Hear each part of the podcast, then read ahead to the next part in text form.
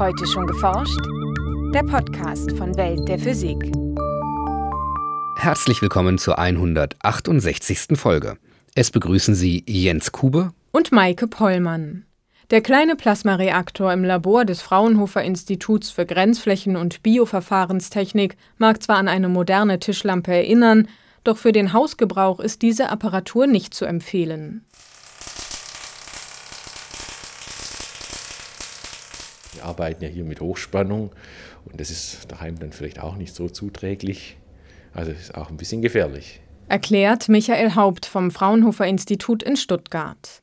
Zusammen mit seinen Kollegen untersucht der Wissenschaftler, wie sich Schadstoffe im Abwasser mit Hilfe von Plasma, also ionisiertem Gas, abbauen lassen.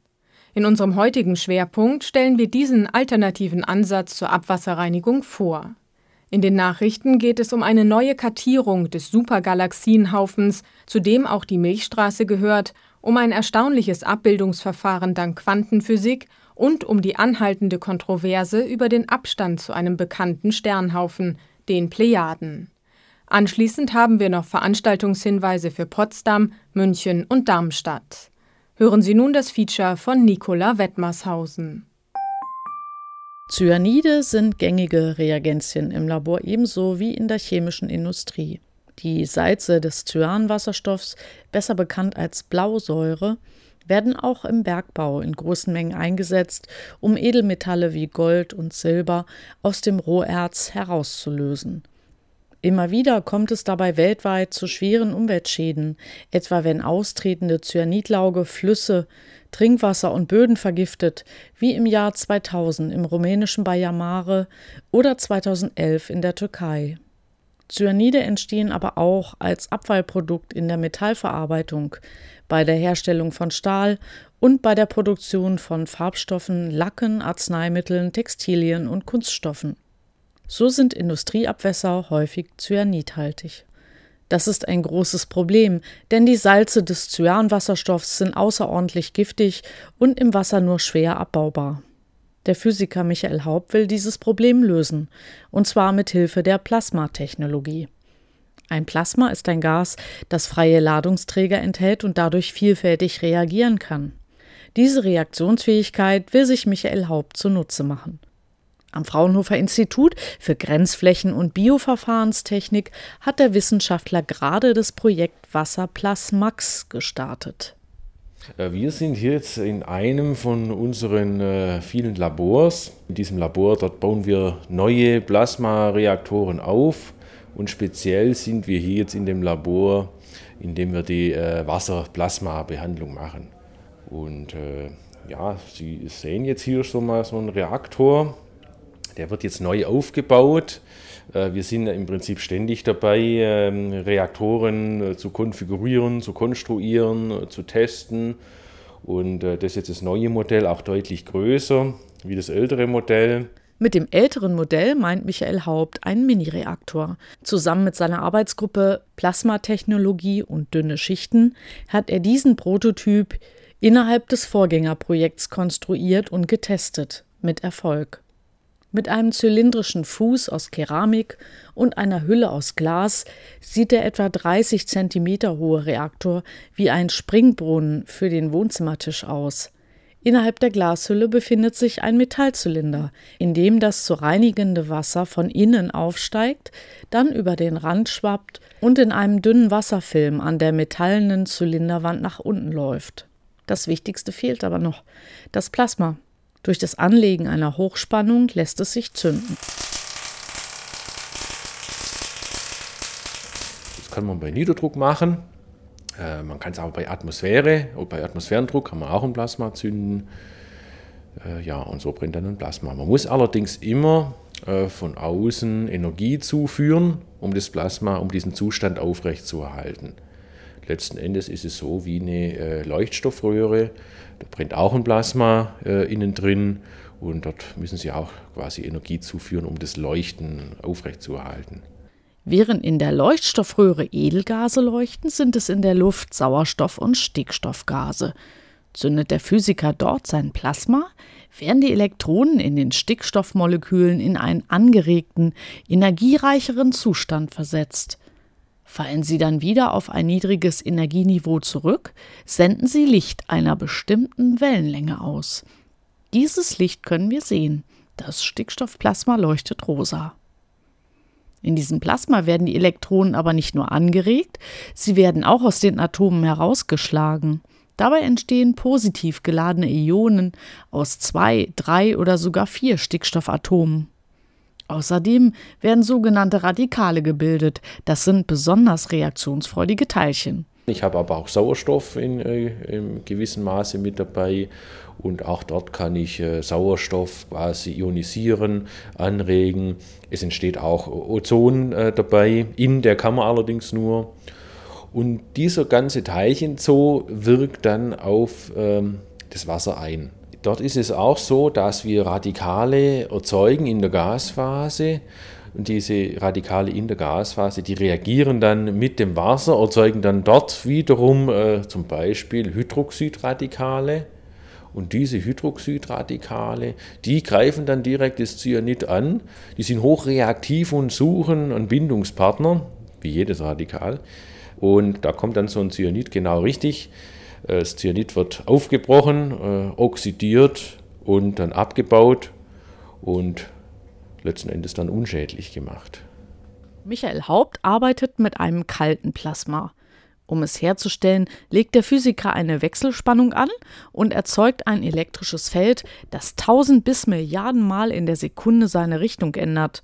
Durch die Wechselspannung im Kilohertz- und Gigahertz-Bereich kann er die freien Elektronen in der Luft in schnelle Schwingungen versetzen. Während die Elektronen dabei beschleunigt werden, sind die Ionen zu massereich und träge, um den schnellen Richtungswechseln folgen zu können. Weil bei diesen Frequenzen nur die Elektronen und nicht die Ionen beschleunigt werden können, erwärmt sich das Gas insgesamt nicht. Das entstehende Plasma hat Raumtemperatur. Diese Eigenschaft macht kalte Plasmen für viele Anwendungen interessant, nicht nur für die Abwasserreinigung, auch für medizinische Anwendungen, Desinfektion von Wunden direkt auf der menschlichen Haut etwa. Für die Anwendung in der Abwasserreinigung hingegen sind die beschleunigten Elektronen wichtig. Michael Haupt und seine Kollegen nutzen diesen Effekt und seine Folgereaktionen, um Bindungen innerhalb komplexer Moleküle zu spalten. So können sie Cyanide und andere Schadstoffe in kleinere Moleküleinheiten zerlegen und damit unschädlich machen. Welche Bruchstücke genau entstehen, ist ebenfalls Gegenstand der Forschung. Wir äh, schauen, äh, was passiert in der Gasphase. Wir schauen uns das Licht genau an, spektroskopisch. Was leuchtet denn jetzt eigentlich im Plasma? Äh, wir schauen uns natürlich das Wasser an. Äh, was habe ich denn im Wasser für Radikale? Das machen wir zum Beispiel mit der Elektronenspinresonanz. Da kann man sehr, äh, sehr genaue Radikale äh, messen, die Mengen bestimmen. Und wir messen dann natürlich auch die, den Abbau von verschiedenen Substanzen im Wasser. Das haben wir hier alles vor Ort, die ganze Analytik. Und so spielt es an und für sich sehr gut alles Hand in Hand. Das neue Verfahren eignet sich nicht nur für Cyanide, sondern auch für Pestizide oder fluorierte Tenside. Wir zielen darauf hin, eine Systemlösung für den Kunden äh, zu bieten. Und es ist gut möglich, dass es eine Kombination ist aus verschiedenen Verfahren. Jedes Verfahren hat seine Stärken, jedes Verfahren hat seine Schwächen.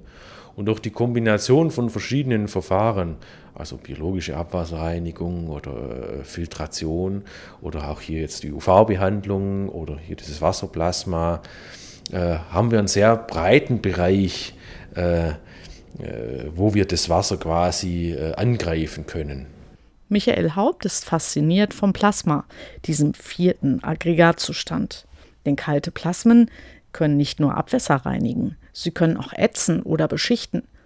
Glasartige, Teflonartige Schichten lassen sich erzeugen, amorphe oder diamantähnliche Kohlenwasserstoffschichten herstellen. Brillen können beschichtet, Windräder mit einer Anti-Eis-Schicht benetzt und sogar Papier behandelt werden. Das alles ist bisher möglich. Und in Zukunft vielleicht noch viel mehr. Nachrichten Die Milchstraße ist eine von 100.000 Galaxien in einem 500 Millionen Lichtjahre großen Supergalaxienhaufen. Das zeigt die Untersuchung der Geschwindigkeiten von über 8000 Sternsystemen durch ein internationales Forscherteam. Die Astronomen haben diese gewaltige Galaxienansammlung Laniakea getauft, was in der Sprache der polynesischen Ureinwohner der Hawaii-Inseln immenser Himmel bedeutet. Die neue Methode habe es erstmals ermöglicht, die Grenzen des heimatlichen Superhaufens verlässlich aufzuspüren, so die Wissenschaftler im Fachblatt Nature. Bislang sei nämlich unklar gewesen, welche Ausdehnung der Galaxienhaufen besitzt, zu dem die Milchstraße gehört. Für ihre neue Analyse haben die Forscher nicht nur die räumliche Verteilung der Sternsysteme, sondern auch ihre Bewegung im Raum untersucht. Ausreichend genaue Daten lagen für über 8000 Galaxien in einem Umkreis von 300 Millionen Lichtjahren vor. Damit konnten die Forscher Galaxien, die gravitativ an unseren Superhaufen gebunden sind, von solchen, die eine andere Geschwindigkeit zeigen, unterscheiden. Ob diese Superhaufen wie unserer die größten miteinander verbundenen Strukturen im Universum sind oder ob noch größere Haufen von Haufen existieren, konnten die Forscher mit den jetzigen Daten noch nicht endgültig bestimmen. Üblicherweise bildet man einen Gegenstand ab, indem man ihn mit Licht bestrahlt und anschließend die von ihm kommenden Lichtquanten mit einer Kamera auffängt. Wissenschaftlern gelang nun jedoch die Aufnahme eines Objekts mit Hilfe von Lichtteilchen, die nie mit dem Motiv in Wechselwirkung standen. Ihr verblüffendes Abbildungsverfahren stellte das Team im Fachjournal Nature vor. Die Basis für das neue Verfahren bilden quantenmechanisch verschränkte Photonenpaare. Diese bilden gewissermaßen eine Einheit und lassen sich nur noch gemeinschaftlich beschreiben. Ändert sich der Zustand des einen, macht sich das auch im Zustand des anderen bemerkbar, egal wie weit beide voneinander entfernt sind. In ihrem Experiment trennten die Forscher solche verschränkten Photonenpaare in zwei Strahlen, Jeweils einen der Partner leiteten sie auf ihr Motiv, den anderen daran vorbei. Nachdem sie beide Strahlen mehrfach umgelenkt und überlagert hatten, trafen nur noch solche Photonen auf den Detektor, die selbst nie mit dem Motiv wechselwirkten. Durch die Verschränkung enthielten aber auch diese Lichtteilchen optische Informationen über das abgebildete Objekt. In stark vereinfachter Darstellung setzten die Forscher also den einen Partner des verschränkten Zustands zum Sammeln, den anderen zum Schreiben der Objektinformation ein. Auf diese Weise ließen sich künftig vielleicht biologische Proben oder Halbleiterstrukturen aus Silizium fotografieren, indem man sie mit Licht einer geeigneten Wellenlänge bestrahlt, während man das Bild bei einer Wellenlänge aufzeichnet, für die es leistungsfähige Detektoren gibt. Die Messung von Entfernungen im Weltraum basiert auf verschiedenen, teilweise aufeinander aufbauenden Methoden für unterschiedliche Entfernungsbereiche. Ein sehr wichtiger Schritt auf dieser sogenannten Entfernungsleiter ist die direkte Messung des Abstands zu Sternhaufen, weil sie als Maßstab für die Messung weiterer Distanzen dient und zugleich wichtige Aussagen zur Sternphysik ermöglicht. Ein Team von Wissenschaftlern veröffentlichte nun im Fachblatt Science die Ergebnisse einer eineinhalbjährigen Messkampagne zur Entfernungsbestimmung der Plejaden mit drei großen Radioteleskopen. Die Entfernung zum Sternhaufen der Plejaden wurde in der Vergangenheit schon mit verschiedenen Methoden bestimmt. Diese bisherigen Messungen und die neuen Parallaxenmessungen mit radiointerferometrischen Daten stimmen untereinander mit einer Entfernung von etwa 136 Parsec gut überein. Allerdings weichen diese Messungen signifikant von den Ergebnissen des europäischen Astrometriesatelliten Hipparcos ab, der von 1989 bis 1992 die Positionen und Abstände von 118.000 Sternen ebenfalls mit Hilfe von Parallaxenmessungen bestimmte, eigentlich mit sehr hoher Präzision. Da jedoch nicht klar sei, was die Ursache für diesen Fehler der Astrometriedaten ist, so die Forscher, kann es sein, dass ein solcher Fehler auch für die Daten der Gaia-Mission gefährlich ist. Der im vorigen Jahr gestartete Satellit Gaia verwendet im Prinzip die gleiche Methode zur Entfernungsbestimmung wie sein Vorgänger Hipparcos. Und nun zu unseren Veranstaltungshinweisen. Der Wissenschaftspark Potsdam-Golm lädt unter dem Motto Vom Mikrokosmos zum Weltall zum Tag der offenen Türen ein. Das abwechslungsreiche Programm mit Führungen, Experimenten, Vorträgen und Mitmachaktionen bietet Wissenschaft zum Anfassen und die Möglichkeit, sich über aktuelle Forschungsthemen aus erster Hand zu informieren. Am Samstag, den 6. September von 11 bis 17 Uhr im Wissenschaftspark Potsdam-Golm.